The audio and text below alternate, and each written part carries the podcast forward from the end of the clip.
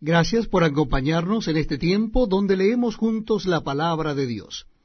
En esta oportunidad será en la carta a Gálatas, carta de Pablo a Gálatas, a las iglesias en Galacia. Capítulo primero. Repito la cita bíblica, Gálatas capítulo primero.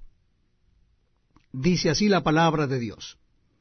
Pablo, apóstol, no de hombres ni por hombre, sino por Jesucristo y por Dios el Padre que lo resucitó de los muertos, y todos los hermanos que están conmigo a las iglesias de Galacia.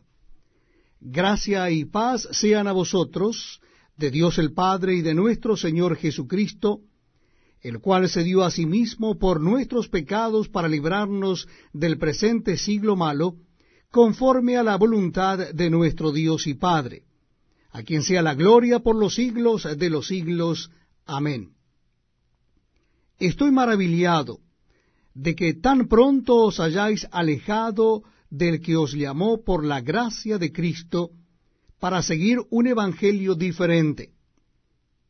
No que haya otro, sino que hay algunos que os perturban y quieren pervertir el evangelio de Cristo mas si aún nosotros, o un ángel del cielo, os anunciare otro evangelio diferente del que os hemos anunciado, sea anatema.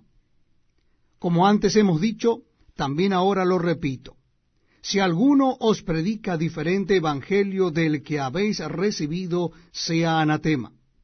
Pues, ¿busco ahora el favor de los hombres o el de Dios? ¿O trato de agradar a los hombres? Pues si todavía agradara a los hombres, no sería siervo de Cristo. Mas os hago saber, hermanos, que el Evangelio anunciado por mí no es según hombre, pues yo ni lo recibí ni lo aprendí de hombre alguno, sino por revelación de Jesucristo.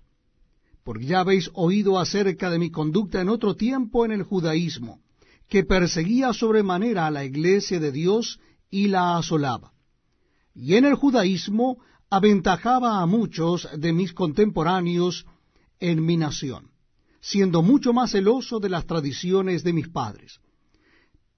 Pero cuando agradó a Dios, que me apartó desde el vientre de mi madre, y me llamó por su gracia revelar a su Hijo en mí, para que yo le predicase entre los gentiles, no consulté enseguida con carne y sangre, ni subí a Jerusalén a los que eran apóstoles antes que yo, sino que fui a Arabia y volví de nuevo a Damasco.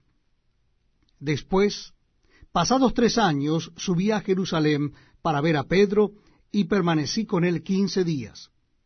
Pero no vi a ningún otro de los apóstoles, sino a Jacobo, el hermano del Señor.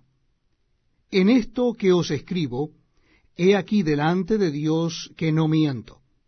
Después fui a las regiones de Siria y de Cilicia.